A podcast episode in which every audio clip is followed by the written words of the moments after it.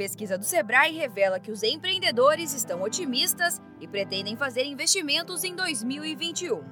O levantamento mostra que, mesmo com as dificuldades enfrentadas no último ano, 63% dos entrevistados devem investir em suas empresas neste ano. Mas antes de aplicar os recursos, é preciso programar o que está por vir, definir metas e as estratégias para alcançar os objetivos. Por isso, o Sebrae São Paulo preparou uma série com cinco episódios em áudio para ajudar o empreendedor neste planejamento. Neste primeiro programa, você vai entender por onde começar o planejamento para 2021.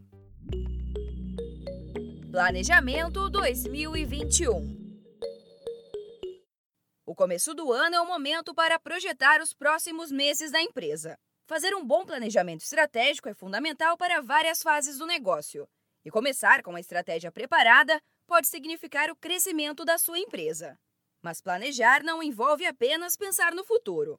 O consultor do Sebrae São Paulo, Eder Max, explica que o primeiro passo não é olhar para frente, mas sim fazer uma análise do que já passou. Então, pensando em planejamento, por onde ele começar? É, eu analisar aquilo que eu já tenho, né, aquilo que já foi realizado, qual o número de clientes que eu atendi, qual foi o canal mais utilizado para esse atendimento, né, ter o histórico de dores é muito importante, o que deu certo, o que não deu certo, porque visto que nós temos ainda um cenário incerto, né, nós não temos aí certeza de prazos, de vacina, de retorno das atividades aí em 100% normalidade. Então, eu preciso trabalhar com aquilo que eu já tinha anteriormente aí como histórico, né? O ideal é que você faça avaliações mais frequentes ao longo do ano. Dessa forma, fica mais fácil corrigir problemas que possam surgir no meio do caminho. Mas isso não impede uma avaliação anual. Quando o empreendedor analisa os 12 meses de uma única vez, é possível identificar quais períodos foram mais promissores e quais são os de baixa. Assim, ele consegue incluir no planejamento estratégico ações para solucionar as faltas ou aproveitar as altas.